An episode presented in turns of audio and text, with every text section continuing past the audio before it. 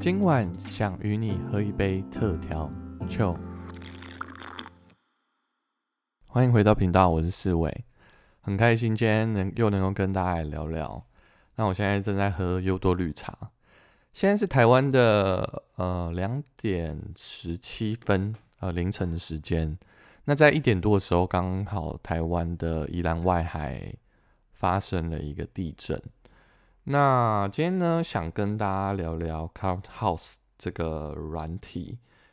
嗯，这个 App 呢，它其实在这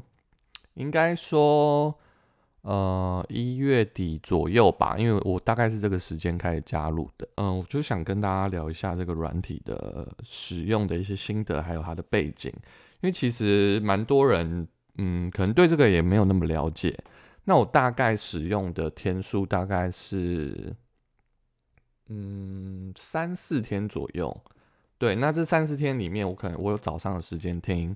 呃，下午甚至呃凌晨，呃，就是每个时段，就其实发现到说，呃，其实这软体有蛮多不同的主题跟内容的。那我想先跟大家聊一下，就是这个软体 Crowdhouse。嗯，这软体呢，它的方式呢，就是说你怎么加入这个软体？它不是你你在平台你的 Android 或者 iOS 你下载你就可以使用，它是要透过呃手机的一个邀请码，就是说透过一个呃朋友还邀请你才能够加入这个 App。Clubhouse 的它是属于用语音的形式为主。它整个在就很像是听 podcast 的感觉，就你会呃在这当中你是透过声音去做社群上的互动。那每位用户呢，他能够去呃，当你加入以后，每位用户是能够邀请两个人能够加入，所以你会有邀请码，你能够进去。那因为它这软体呢，它其实它的背景啊，在呃美国。特斯拉的马克马斯克呢，他在他的推特上面就是说，呃，他呃晚一点他要开在 Clubhouse 里面去呃开一个就是聊天，那他人气呢，就是一一宣布这个消息以后，他人气就飙到五千人。那这个 App 因为它刚开发没有多久，所以到五千人以后就会变成说。哦，整个系统就会有点跑不动，甚至你进不了这个聊天室。为什么这个软体会突然的红起来？就是其实有几个事件啊，像台湾这边呢所知道的事件，包含就是波多野结衣，嗯，就是他在他的社群里面讲说，哎，他他即将会到平台上面，他也一宣布这消息，时间到以后，一样是五千人直接瘫痪这个 app。呃，在这几天使用心得上面呢，就发现到说，其实这一个 app 上面使用用户几乎都是呃 iOS 的用户，那就是使用 iPhone 啊，就是苹果家族的人才能够使用。所以对对于那些安卓就是 Enjoy 阵营的人，他们会觉得说，哎，为什么好像搞就是小小团体，就是好像只有我们我们我们好像被排挤在外。那目前听官方的说法是说，Enjoy 在呃，接下来这段期间，他们也在做让他们能够加入的动作，这样子。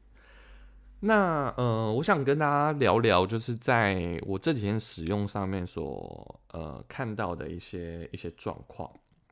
嗯，这个软体，因为我后来有去稍微了解一下，就是说它的起源。它其实呃，Clubhouse 这个 app 呢，它呃，目前呢，它在它未上市之前，其实已经拿到一亿美元的呃支持。呃，创办人是保罗戴维森。呃，如果你你去 Google 的话，你可以去查到这个人。那因为他是透过语音的方式在互动、在交流，所以其实，呃，我自己在使用的过程当中，就是有发现到一些呃可能会遇到的一些呃问题，这样子。那我先讲一下，就是我自己在我个人啊，我使用的一些心得，就说你在使用这个 app 的呃使用上面呢，它就是呃你进到一个房间里面，呃，它可能会有一个主题。那在这个房间里面，你会看到一个主持人，主持人他的图像的左下方会有一个绿色的圈圈。它代表就是哦，他是主持人，那他可以去呃管控这个房间谁要说话，谁不能说话这样子。在呃软体的左下角有一个夜的符号，它代表就是离开房间。那软体的右下角会有一个剪刀石头布的一个布的图案，它代表的是我可以举手来发言。它是透过一个举手发言，那能够进到主持人的这个空间里面，可以透过这个互动，然后让。呃，下面的听众能够去听到呃这个聊天跟这个互动的过程，这样子。其实在这几天使用嘛，让我就是也听了很多人在这里面分享他们的故事啊、心情各方面的。那我自己听到就是说，它其实这个 app 的背后，它是你参与这个呃聊天室，在呃主持人关掉这个聊天的房间的时候。它是不会留下任何的记录跟对话的。它等于是说，呃，如果你错过了，你就没有办法再呃重复的去再听。像现在呃，听众你们现在听 podcast 是我们上传到网络上面，你可以在呃过一段时间再听，或者是说你可以重复的听一一些资讯跟内容。在呃 c l o u d House，它其实是呃你没有办法就是再重复去聆听上面的内容，这是它这一个 App 的一个特色。因为我其实有尝试过啊，就是它可能在它使用规范里面也有写到，你如果用录音，就用手机的录音跟荧幕录影的方式，其实这也是被禁止的。还有一个东西也是被禁止的，就是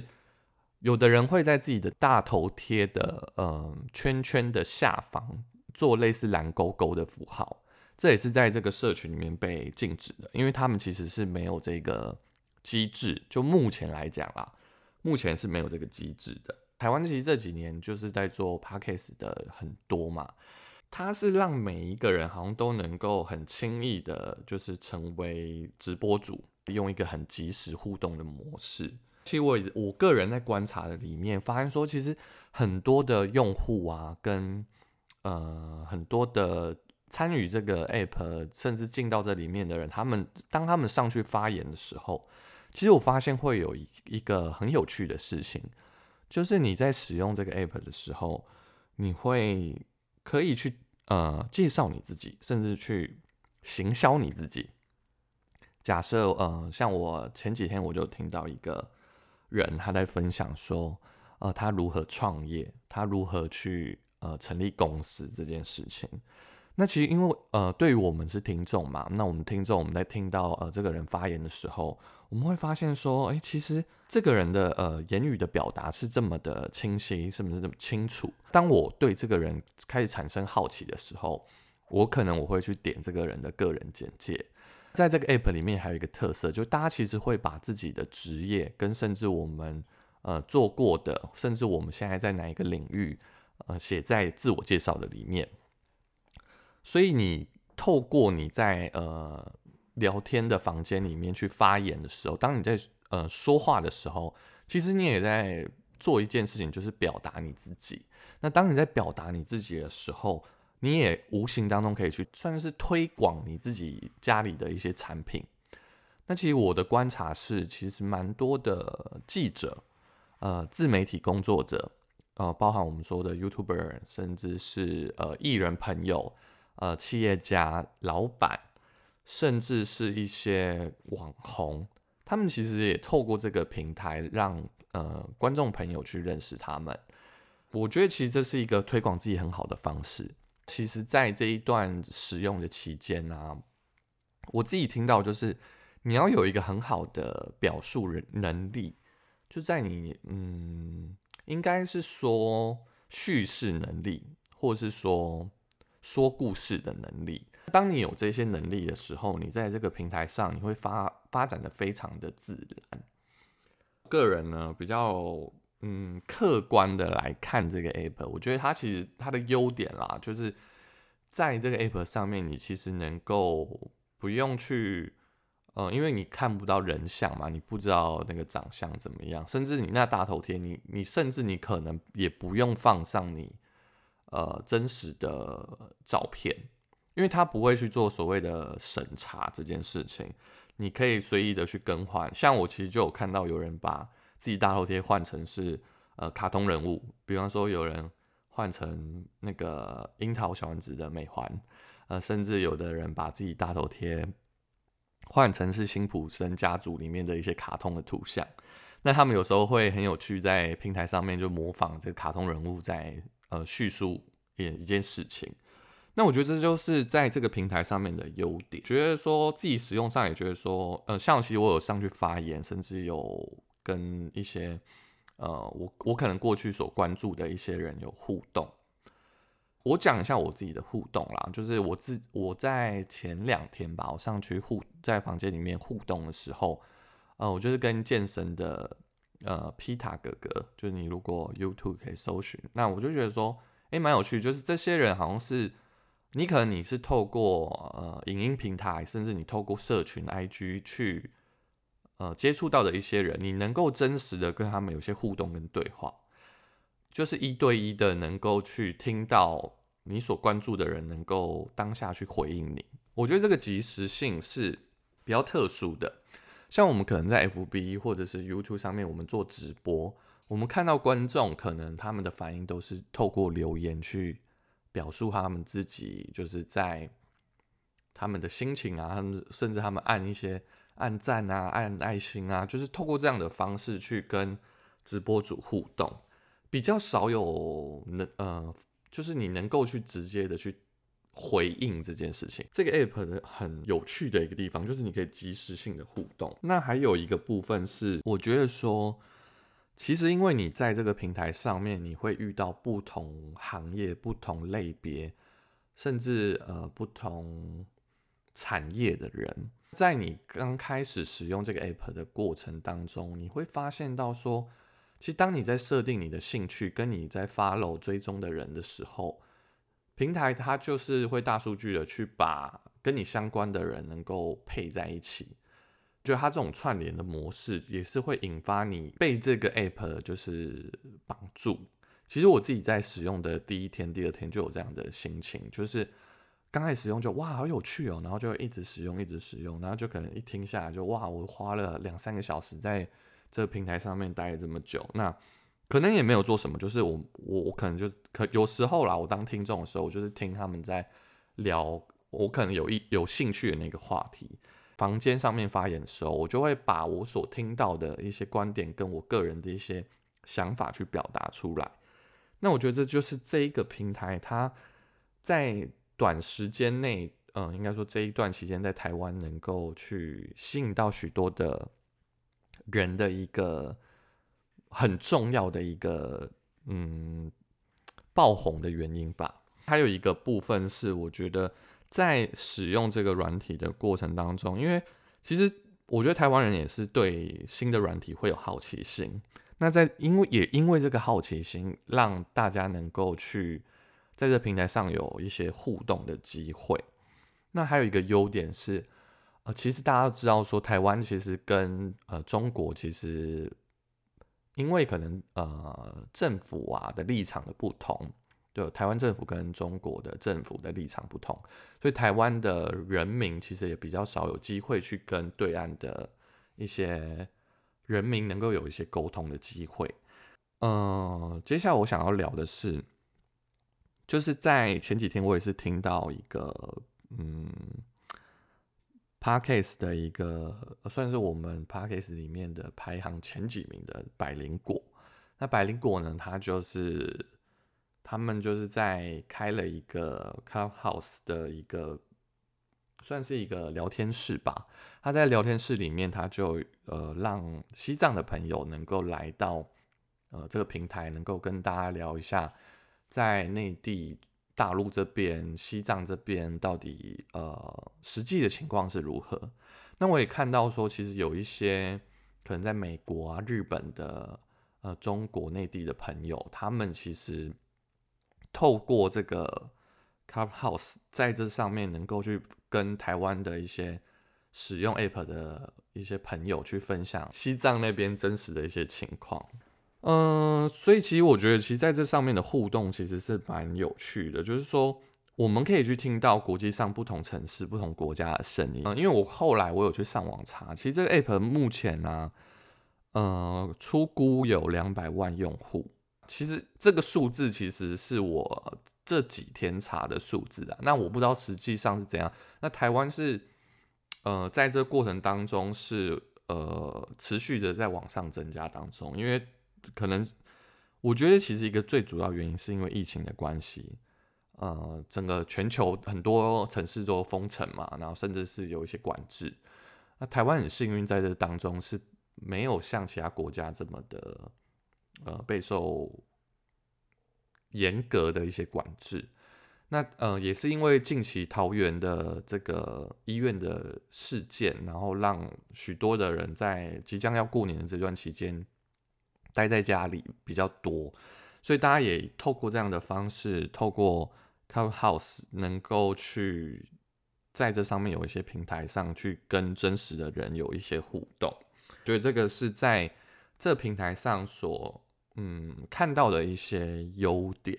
这样子。那我想聊一下，就是可能会有的隐忧，甚至是缺点。呃，我觉得这也不算是缺点，就是这可能是有可能未来会发生的事情。嗯，第一个是我想要讲的是。对于言论的违规这样这件事情，因为其实我不太确定这个平台上能不能够讲一些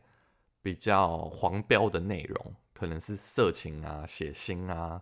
甚至是一些比较不方便在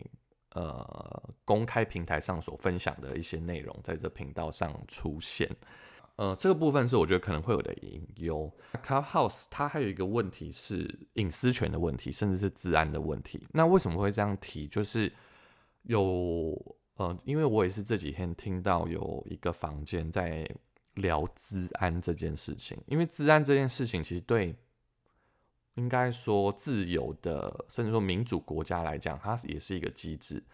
像其实。有一些国家，他们是会去监控人民的一些，呃，可能是通话记录啊，可能他们的生活习惯啊，就透过大数据的方式去收集一些资料，这样子。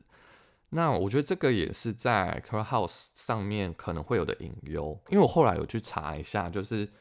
这个软体，它其实它背后，呃，是一个叫做声网，就大家可以搜寻一下。声音的声，网络的网。那声网这间公司，它其实是跟中资有一点关系的。那呃，这个部分其实我没有到研究到那么深这样子。那如果大家有对这个领域比较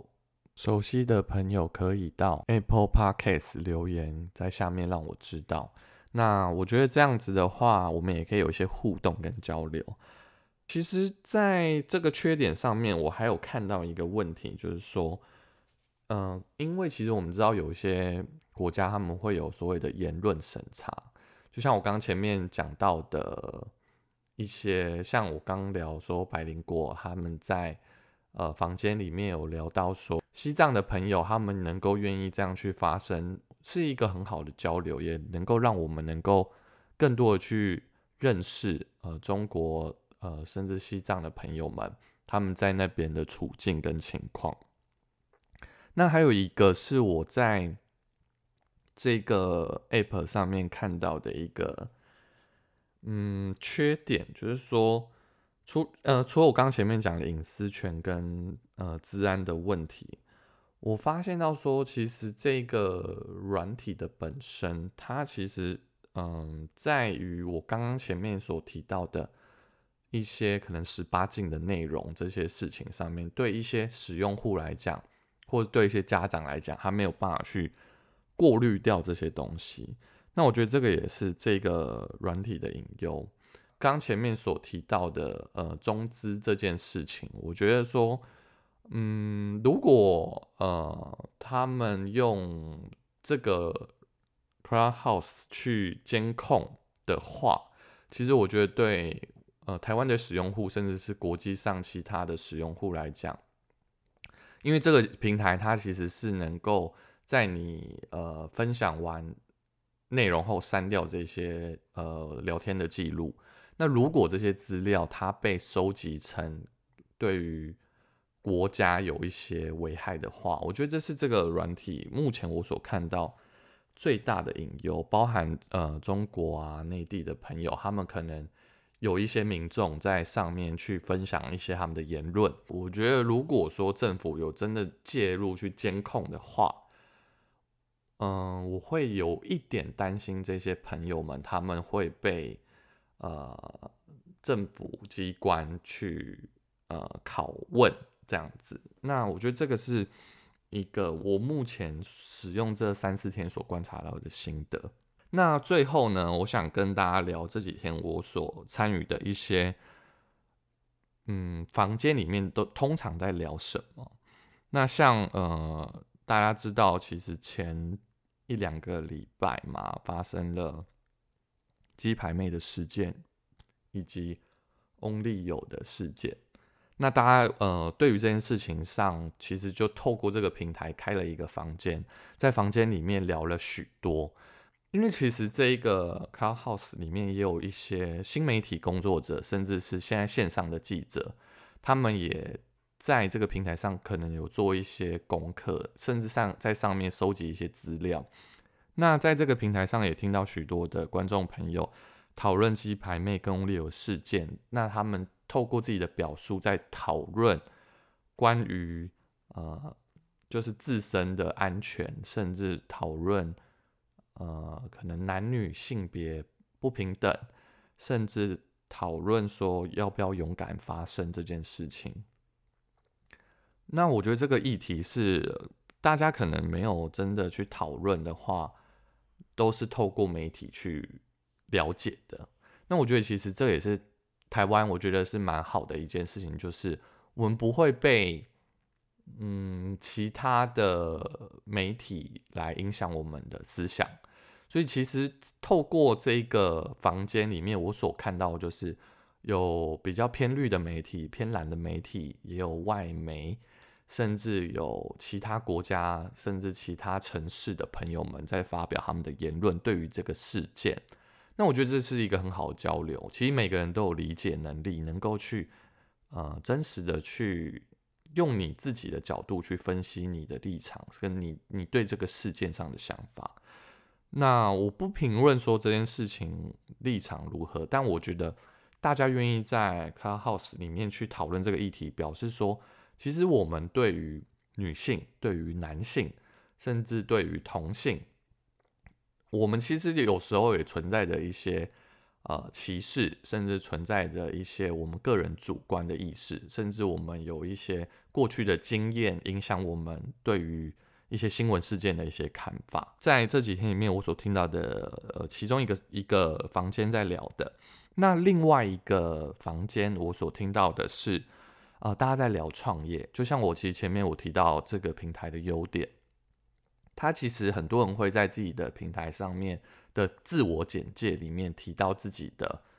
呃工作，甚至自己所出过的书，自己所呃达到的成就。透过这些简单的自我介绍，也能够在产业类别里面去分享一些经验。那我所听到的是，有人在讨论说，哇，台湾的。呃，健保啊，台湾的劳保啊，啊讨讨论到，呃，如果我今天要创业的话，那我适不适合开始这一步？问一些可能顾问啊，一些我们可能在社群媒体上所了解一些所谓的成功人士，他们就亲自在呃 Car House 里面去亲自的回答这些问题。那我觉得这也是一个很好的互动，因为我们其实通常参加这样的活动，我们都是可能要去参加一个。就比方说 TICC 的一个呃讲座，那我们可能要付报名费，可能四五千块，然后我们有这个门票跟资格，那也不一定有机会能够去询问到可能这个领域的呃我们的先驱或甚至说创办人，能够跟他们直接有一些一对一的对话。那我觉得这个平台上就解决了这个就是互动性很有趣的这件事情，你可以直接的跟。这个领域的专家能够有一些对话，甚至你也可以听到哇，现在其实要创业的一些人，他们呃现在所面临到的问题有哪些？像我所听到，就有人说，哎呦，如果我今天要创业，但我是艺人公司的话，那那我要怎么样开始？我适不适合呃创业？那我怎么样把我的呃妻子跟小孩放在我自己成立的工作室底下？那我如何要成立劳健保？就这些东西，其实在一些前辈上面，他们能够去及时的去回答这些答案。我觉得这个部分是你能够在这个 app 上面，你能够去看见，甚至你能够去呃透过他们的自我简介，你能够再到他们的 Instagram 上面去了解这个讲师。所以其实我觉得他，我刚前面讲的优点是他能够去行销自己。那我觉得也是增加一个曝光量，对于那个讲者来讲，那对于观众来讲，就是在呃下面的听众，他们能够去及时的得到一个答案。所以这是我听的呃另外一个房间在谈呃如何创业，甚至有一些呃可能大四毕业的学生，他们有在上面问说，我我毕业后我是要创业，还是我要去加入到别人的公司下面去工作？那我觉得这个东西是在平台上面，我能够听到蛮有趣的一个部分。所以说，如果大家能够来使用这个 app 的话，我觉得就是可以透过这个平台，能够去吸收一些知识以外，还是要有一些分辨的能力。就像我前面所提到的隐私权的问题，那因为其实我们在这个时代里面。大数据其实都会搜寻我们搜寻过的资料，我们搜寻过的资讯各方面的，所以鼓励每一个在使用 Car House 的每一个使用户，在隐私权这件事情上，我们要特别保护自己。